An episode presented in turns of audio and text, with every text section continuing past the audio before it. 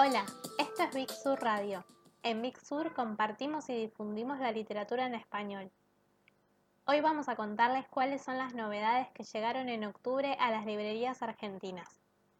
Hay novedades locales muy esperadas, como La Telepatía Nacional, nueva novela de Roque Larraqui, o Persecución de Joyce Carol Oates, quien abrió hace poquitos días el FILBA 2020. Pero vamos a empezar por Chile.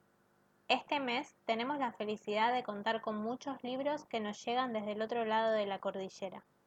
Recibimos a la editorial Banda Propia, un sello editorial muy nuevo especializado en literatura contemporánea y primeras traducciones, que se estrena con nombres tan contundentes como Rosa Luxemburgo, Silvia Moloy y Enrique Vilamatas. Nos la presenta de primera mano María Yasich, una de sus editoras. Además, se siguen incorporando libros de UDP. Uno de ellos es el esperadísimo El otro lado, de Mariana Enríquez. Sobre ella nos va a hablar nuestro compañero Manu García. Y después, Rocío de Big Chile nos va a hablar un poco sobre la entrevista completa a Susan Sontag en la Rolling Stone y de los libros de tres grandes autores argentinos editados en Chile por esta editorial que tiene un gran catálogo. Y también vamos a contar con la participación de los editores de La Pollera, que están presentando tres novedades variadas e imperdibles. En primer lugar, Solo, una novela del argentino Marcelo Vera sobre la pérdida que fue muy bien recibida en Chile y ahora llega a nuestro país. Y además, Peter Pan y Wendy, un rescate imprescindible para revalorar a Wendy como personaje femenino en esta historia que todos conocemos pero no muchos leímos. Y Toda culpa es un misterio, la antología mística y religiosa de Gabriela Mistral. El bloque chileno del podcast de hoy lo cierran nuestros compañeros Guido Cervetti y Manu García con novedades de Overall y ediciones V o Universidad de Valparaíso.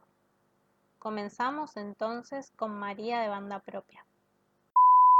Hola, soy María Jaksich, editora de Banda Propia, sello independiente de Chile, y voy a contarles de nuestra novedad editorial de octubre con la que inauguramos nuestra llegada a librerías argentinas. Dime cuándo vienes, Carta de Amor 1893-1917, de Rosa Luxemburgo, es un libro prologado por Diamel Altit, traducido y seleccionado por Angelo Narváez. Este libro reúne casi tres décadas en que Rosa Luxemburgo mantuvo una extensa correspondencia amorosa con cuatro destinatarios, Leo Goyichev, Kostia Setkin, Paul Levy y Hans Tiefenbach.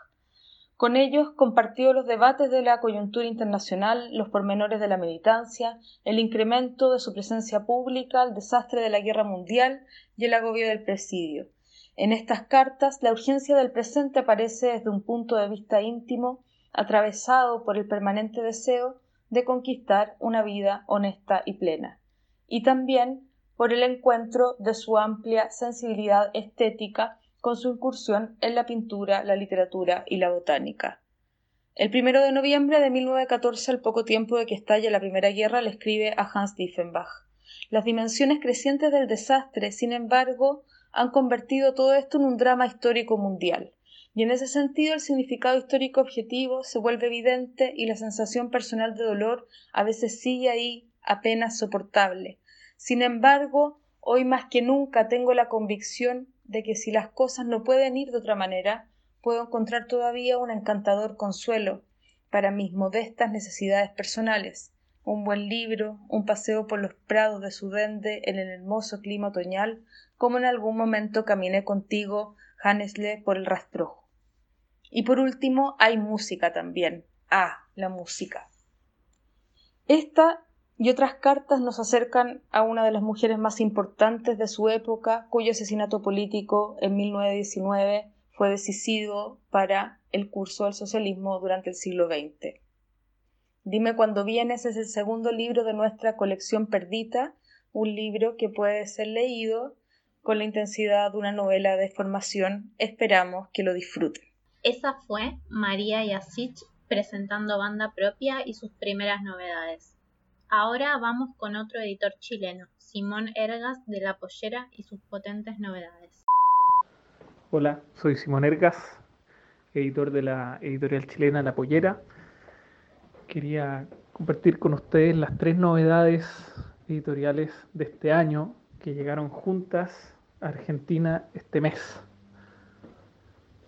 Eh, los tres son increíblemente libros que preparamos en medio de la pandemia y que y que son, cuyas lecturas son, son alimentos para, para uno mismo, para la soledad y el espíritu. Uno de esos libros es eh, la novela Peter Pan y Wendy, que es la versión original de la, la mítica historia de Peter Pan, la que partió siendo una obra de teatro y después el mismo escritor la pasó a novela. Y cuando la pasó a novela, tuvo que agregar un capítulo para cerrar el, arco narrativo de un personaje, que es Wendy, eh, cuyo, final no era eh, ilustrado en la obra de teatro. Entonces esta, esta edición viene con un último capítulo que se llama Cuando Wendy creció, eh, y que es muy lindo porque es Peter Pan volviendo a buscar a Wendy cuando ella es grande cuando ella ya no es un niño perdido y, y como que cierra todo el tema de la adultez y, la infancia perdida, que es lo que, lo, que trae, lo que nos trae la novela, lo que nos recuerda la novela. Eh, otro libro es Toda culpa es un misterio, que es una antología política y religiosa de Gabriela Mistral. Este libro cierra la trilogía de proyectos de rescate literario que, que hemos realizado, que ha realizado Diego El Pozo en nuestra editorial, eh, él, como experto en Gabriela Mistral, ha estudiado el legado inédito y primero armó el, poema de Chile, que es una obra de Mistral que estaba publicada a la mitad y se encontró el resto del libro. Luego él em, hizo Por la Humanidad Futura, que es una selección de textos políticos, y ahora con este libro busca seguir profundizando en el personaje de Gabriela Mistral. Y, nada, eh, busca seguir profundizando en el personaje de Gabriela Mistral eh, en, busca de lo que a ella la hace escribir, lo que, ella, lo que ella encuentra en la belleza. Em, el libro está compuesto de una sección religiosa en la que hay ensayo eh, sobre lo que es más la religión para la sociedad, según Gabriela Mistral, y tiene una segunda parte que es mística, que son anotaciones de cuadernos íntimos de ella, donde ella se expresa, escribe poesía a modo de mantra y relaciona, como decía, eh, la espiritualidad con la belleza. Bueno, y por último, eh, la novedad, más novedad, es la novela Solo, del escritor argentino Marcelo Vera, que curiosamente se publicó en Chile antes que en Argentina, eh, por culpa de, la pandemia. Eh, teníamos planeado hacer un lanzamiento simultáneo en mayo, no se pudo, eh, pero fue bastante interesante porque el libro se leyó mucho en Chile. la gente lo recibió bastante bien por su temática. La temática del libro es el relato íntimo de un hombre que pierde a su pareja. Esto no es un adelanto, es la primera línea del libro, así comienza. Clara murió. Eh, bueno, y, este hombre al final ve cómo se va destruyendo su mundo por perder a esta mujer y nosotros lo vamos acompañando en ese derrumbe. Eh, él se encierra, se encierra y empieza a vivir el duelo rodeado de los objetos que le dejó su mujer y, nada, fue coincidentemente muy ilustrativo para los meses de cuarentena. Eh, era una especie de apoyo emotivo.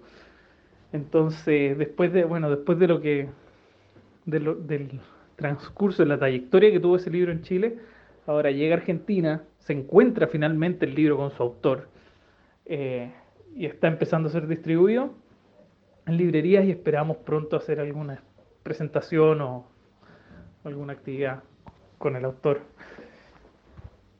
Así que esos, esos tres libros llegan de Chile con Big a librerías argentinas este mes.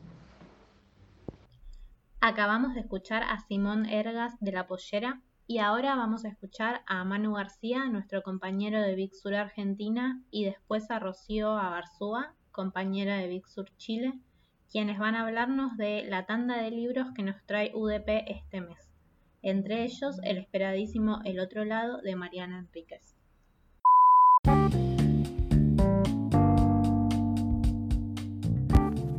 El otro lado, publicado por UDP. Este libro eh, recopila los textos que Mariana Enríquez ha escrito para distintos medios y lo compila Leila Guerriero.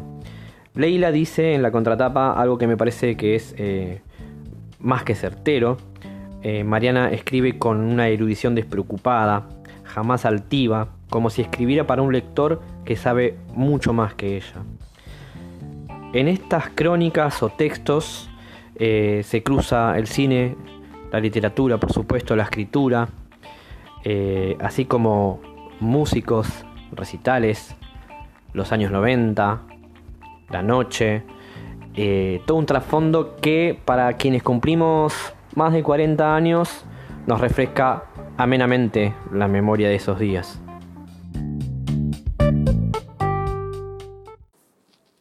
Hola, soy Rocío y les hablo desde Santiago de Chile para contarles sobre algunos libros que llegaron este mes de octubre a librerías argentinas gracias a Ediciones UDP. En primer lugar, les quiero hablar de un libro de la colección Vidas Ajenas, que es la colección que edita UDP sobre biografías y memorias, que es la entrevista completa de la Rolling Stone a Susan Sontag por Jonathan Cott.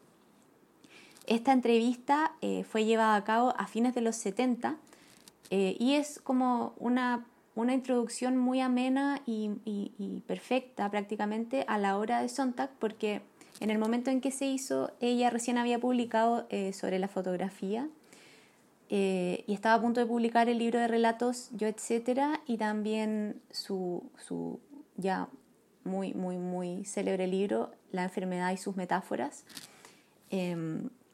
Entonces habla mucho de, esos libros que son bastante importantes en su obra eh, y, los primeros, ¿no? Em, en la introducción, Jonathan Cott incluye una cita de sus diarios que dice, estoy enviciada con la charla como diálogo creativo y creo que esa, esa cita expresa perfectamente el contenido del libro, em, partiendo por hablar de sus libros y de su obra, eh, de su experiencia con la enfermedad, con el cáncer y cómo eso la llevó a escribir eh, la enfermedad y sus metáforas. Eh, Sontag navega la conversación de una manera, no sé, muy, muy, lúcida, muy honesta, muy, muy generosa también, revela muchas cosas de su pequeñas, pero, pero que son como luces sobre sus relaciones, a veces sobre su familia, sobre sus maneras de, trabajar, de conocer, de, vivir las experiencias que les toca vivir. Eh, y creo que eso es algo muy hermoso de, presenciar y de leer. Eh, habla mucho también sobre la cultura, eh, sobre los procesos culturales y, y, cómo las cosas que pensamos que son naturales a veces no lo son tanto. Habla sobre cómo pensar y sentir son dos formas de conocer distintas y em, que no tenemos que como eh, poner, poner en oposición la una a la otra, sino que son complementarias. Em, en fin, es un libro muy, muy, muy hermoso y que recomiendo mucho para quienes, tanto para quienes han leído como para quienes no han leído la obra de Sontag, porque es como un, mini resumen y que captura tanto un poco de su obra como su espíritu como intelectual y como autora. Y además de ese libro les quería hablar de tres libros más de la colección Huellas, que son de tres escritores eh, argentinos que llegan desde Chile hacia Argentina eh, de la mano de UDP, eh, que son La voz extraña de Fabián Casas, Temas lentos de Alan Pauls y Fuga de materiales de Martín Coan. Estos libros, al igual que El otro lado de Mariana Enríquez, eh, por pertenecer a la colección Huellas, son recopilaciones de textos de no ficción. Incluyen textos ya publicados por los autores, pero también algunos pocos textos inéditos. Así que, nada, los invito a, a leer los libros de ediciones UDP, a disfrutar la llegada de autores nacionales de la mano de sellos de otro país, en este caso chileno. Y eso. Les mando un abrazo grande. Chao. Escuchamos a Manu y a Rocío que estuvo hablando con nosotros desde Santiago de Chile.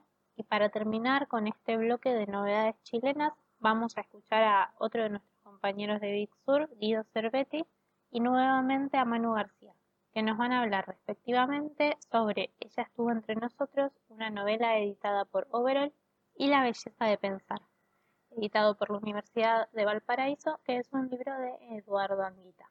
Los escuchamos. A mi mamá no le gustaba vomitar, y mientras estuvo sana casi nunca lo hizo. Pero en los últimos meses de la enfermedad terminó por acostumbrarse. Pasaba cinco o seis veces al día. Llegamos a habilitar un recipiente especial para eso. Era una tapa plástica transparente de las que protegen las tortas que venden en el supermercado. Aún hoy, cuando alguien lleva uno de esos pasteles a mi casa, lo saco de inmediato de su envoltorio y lo desecho. No me gusta verlo ni tenerlo cerca, ni menos todavía darle un nuevo uso. Así empieza Ella estuvo entre nosotros, esta novela de Belén Fernández Llanos, chilena, que narra los últimos meses, semanas de vida de su madre, transitando una enfermedad en Chile, en donde se cierran las puertas, y escrito con una intimidad hermosa. Es una nena, debe tener poco más de 10 años, que se ve forzada a crecer de golpe, y que capítulo a capítulo, que, que son cortos, va desarrollando distintas escenas de, cierta intimidad y de, y, de, cómo es convivir con la enfermedad y con, y, con una madre que, que, está muriendo.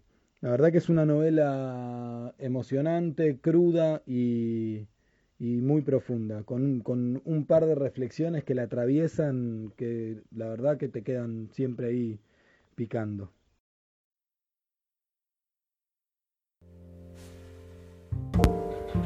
La belleza de pensar, de Eduardo Anguita, publicado por Universidad de Valparaíso, es un libro que contiene las crónicas que este gran poeta chileno escribió entre el 76 y el 83 eh, e iba publicando en, particularmente en el diario El Mercurio. La verdad que es un libro mm, preciosísimo, no solo por la construcción, porque todo lo que hace V es de una finura maravillosa, sino porque demuestra un poco lo que es el pensamiento que tuvo Anguita con respecto a la vida, a los temas que siempre nos han preocupado, como la existencia, el amor, el lenguaje, particularmente el lenguaje. Para Anguita uno puede ver lo bello en el mundo pero no puede tomarlo. Y no hay mejor lugar para reconocer eso que en la belleza. Y no hay mejor lugar para entender o tratar de comprender la belleza que a través del pensamiento y la palabra. Este es un libro que a mí me recuerda mucho y me da tanto placer como cuando leía los ensayos de Michel Montaigne. Tiene eso que, que, invita al lector a reflexionar continuamente y que es un disparador a muchas otras lecturas.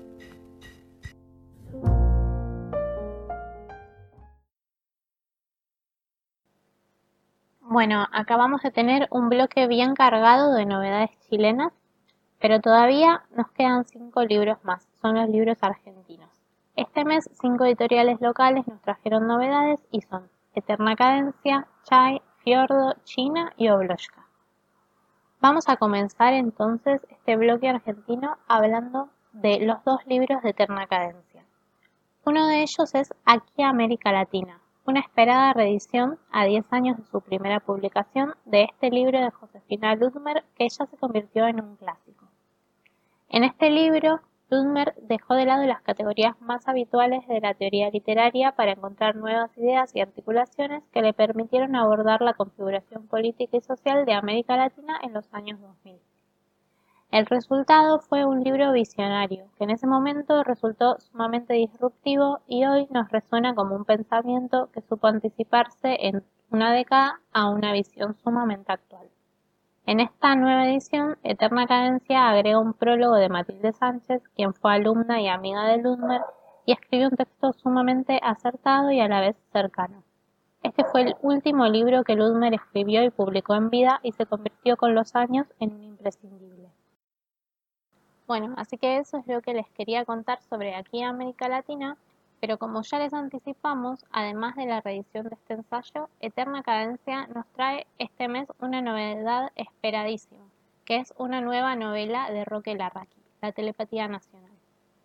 Esta novela, que aparece seis años después de su último libro, Informe sobre ectoplasma animal, publicado también por Eterna Cadencia, narra la llegada al puerto de Buenos Aires en 1933 de un cargamento con 19 indios de la Amazonia peruana que llegan para ser exhibidos en lo que debería haber sido el primer parque etnográfico del país. Pero las cosas no salen como estaban planificadas y todo termina convirtiéndose en un secreto de Estado bajo la dirección de la Comisión de Telepatía Nacional. Para hablar de este intrigante libro, hablamos con Roque Larraqui, su autor. Le preguntamos cómo fue su proceso de escritura y esto fue lo que nos respondió. ¿Cómo fue el proceso de escritura de la Telepatía Nacional? Bueno, al igual que los otros dos libros con los que conforma un trío, La Come Madre e Informe sobre Ectoplasma Animal, primero se fue armando un mundo narrativo, al principio cartilaginoso, que fue tomando cuerpo por medio de fragmentos sin orden cronológico. Esos fragmentos fueron creciendo como crece el musgo, hasta que fue evidente que ya empezaban a unirse. En ese punto el trabajo fue restituirles una cronología y con eso desarrollar una voz y una trama. El orden fue ese entonces. Primero un mundo donde había telepatía y unos pueblos del Amazonas y unos argentinos horribles que querían exponer a esos pueblos a la mirada del blanco en una suerte de zoológico humano. Después, unas voces para recorrer y habitar ese mundo, en este caso las voces de hombres blancos, heterosexuales, conservadores, machistas y racistas, voces que permitieran un juego político de denuncia de esas miradas atroces. Y por último, una trama, unos eventos y unas peripecias que dieran apoyo material a esa voz y a ese mundo. Así fue apareciendo la telepatía nacional. Bueno, escuchamos a Roque Larraqui, a quien nos encantó tener en este episodio del podcast, y ahora vamos cerrando este programa con las cuatro novedades restantes. En primer lugar, vamos a escuchar a nuestro compañero Federico Gori, que nos va a hablar de Persecución, una novela de Joyce Carol Oates quien hace solo unos pocos días inauguró el FILBA 2020. La novela fue publicada por Fiordo. Y después Guido Cervetti, a quien ya escuchamos hace un ratito, va a contarnos sobre Tundra, la novedad de Chai Editora, y sobre la teoría de la luz y la materia, un volumen de cuentos de Andrew Porter que es la novedad de China Editora. Además, sobre este último libro, les queremos contar que el 31 de octubre habrá presentación virtual con la participación del autor. Estén atentos a nuestras redes porque ahí les vamos a contar cómo pueden verla. Ahora sí, escuchamos a Fede y a Guido. Persecución de Joyce Carol Oates. Llega esta novedad de Fiordo, una novela que si tuviera que definirla de alguna manera diría hojaldrada está hecha de capas narrativas muy finas y trabajadas una sobre la otra que crujen a medida que las leemos. Todo empieza con la historia de una joven recién casada que es atropellada por un colectivo, pero es un accidente o un intento de suicidio. Al toque nos enteramos que ella escucha voces. Es un libro que muestra un drama familiar sumergido en la violencia y le gana por goleada a cualquier película o serie que te quieran recomendar de Netflix. Bueno, les voy a hablar de Tundra, novela nueva de Chai que nos tiene acostumbrados ya a pura magia y maravillas. Es una novela de Ivy Andrews, una escritora inglesa, y ya les aviso que si son de subrayar los libros, tengan lápiz en mano, resaltador, post-its, si no, si no marcan los libros, un cuadernito al lado porque van a querer guardarse frases, párrafos, ideas, es un libro memorable, sumamente hermoso, en el que una chica de 19 años emprende un viaje desde Inglaterra hasta Alaska, hasta el lugar donde falleció Chris McCandless, el chico de Into the Wild, y mm, para en el viaje viaja en barco, atraviesa Groenlandia en trineo, em, en camión, a dedo, y que dialoga profundamente, un libro que dialoga muy seriamente, pero con una frescura muy, muy hermosa, con autores de la talla de Thoreau, de Jack London, em, que está en constante diálogo con la naturaleza, con, el espacio, con, con, el lugar que ocupamos nosotros en el mundo. Claramente tiene, tiene una mirada muy, muy femenina y hay un análisis fuerte, muy fuerte desde ese lado, pero es un libro, creo yo, sobre la condición humana, sobre dónde nos ubicamos nosotros como humanos en el mundo, cómo lo pensamos, cómo lo, cómo lo, lo explotamos, lo, lo interpretamos. Em, nada, es un libro que sumamente hermoso, me es muy difícil hablar sin, sin spoilear ni nada, y sí lo que le quiero remarcar que nada, es una frescura tremenda. la del libro, que cuando lo cerrás, lo terminás, a mí lo único que tenía ganas era agarrar una mochila, ponérmela en la espalda y salir a viajar y estar solo en el medio de los árboles, la naturaleza y las estrellas. Bueno, la verdad es que cuando tengo un volumen de cuentos entre manos, odio recomendarlo diciendo, hay un cuento que es sobre esto, un cuento sobre lo otro, un chico que no sé qué. Así que no, no voy a caer en esa, sí les voy a hablar de este librazo que se llama La teoría de la luz y la materia de Andrew Porter, un escritor norteamericano con solo este libro y una novela escrita. Este libro ganó el premio más importante que hay en Estados Unidos para, para los libros de, cuentos, em, que es el Flannery O'Connor. Y la verdad son 10 cuentos cortos que te, te, trastocan, te dejan todos los cuentos, terminas de leerlo y quedas como o agitado, o emocionado, o se te cae una lágrima. Em, son cuentos con lo que es muy fácil empatizar, son situaciones que todos hemos vivido en algún momento em, y que la verdad recomiendo, pero con fuerza. Eh, léanlo, agarren cualquiera en la librería, abran el libro y lean cualquier cuento y van a ver que no les miento. Y, van a ver que no es uno de esos libros de cuentos que podés leértelo de un saque. Aunque se lee, la traducción es impecable.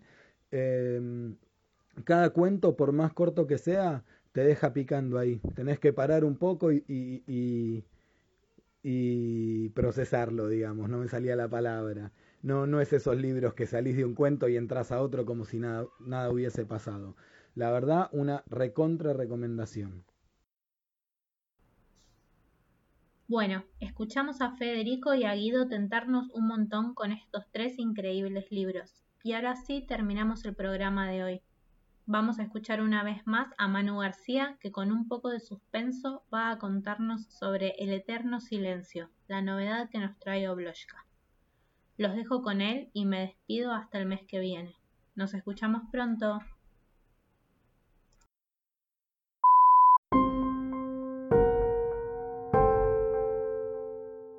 Tenemos un rancho en alguna parte de la pampa húmeda tenemos a un hombre sentado en una mesa bajo la higuera. Tenemos la neblina que no se va ni siquiera en verano.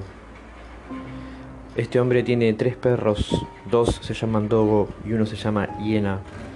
Este hombre recuerda lo que fue tener su familia y también la busca cuando se acerca al nosocomio donde está su madre, en lo que es un pueblo que parece estar devastado.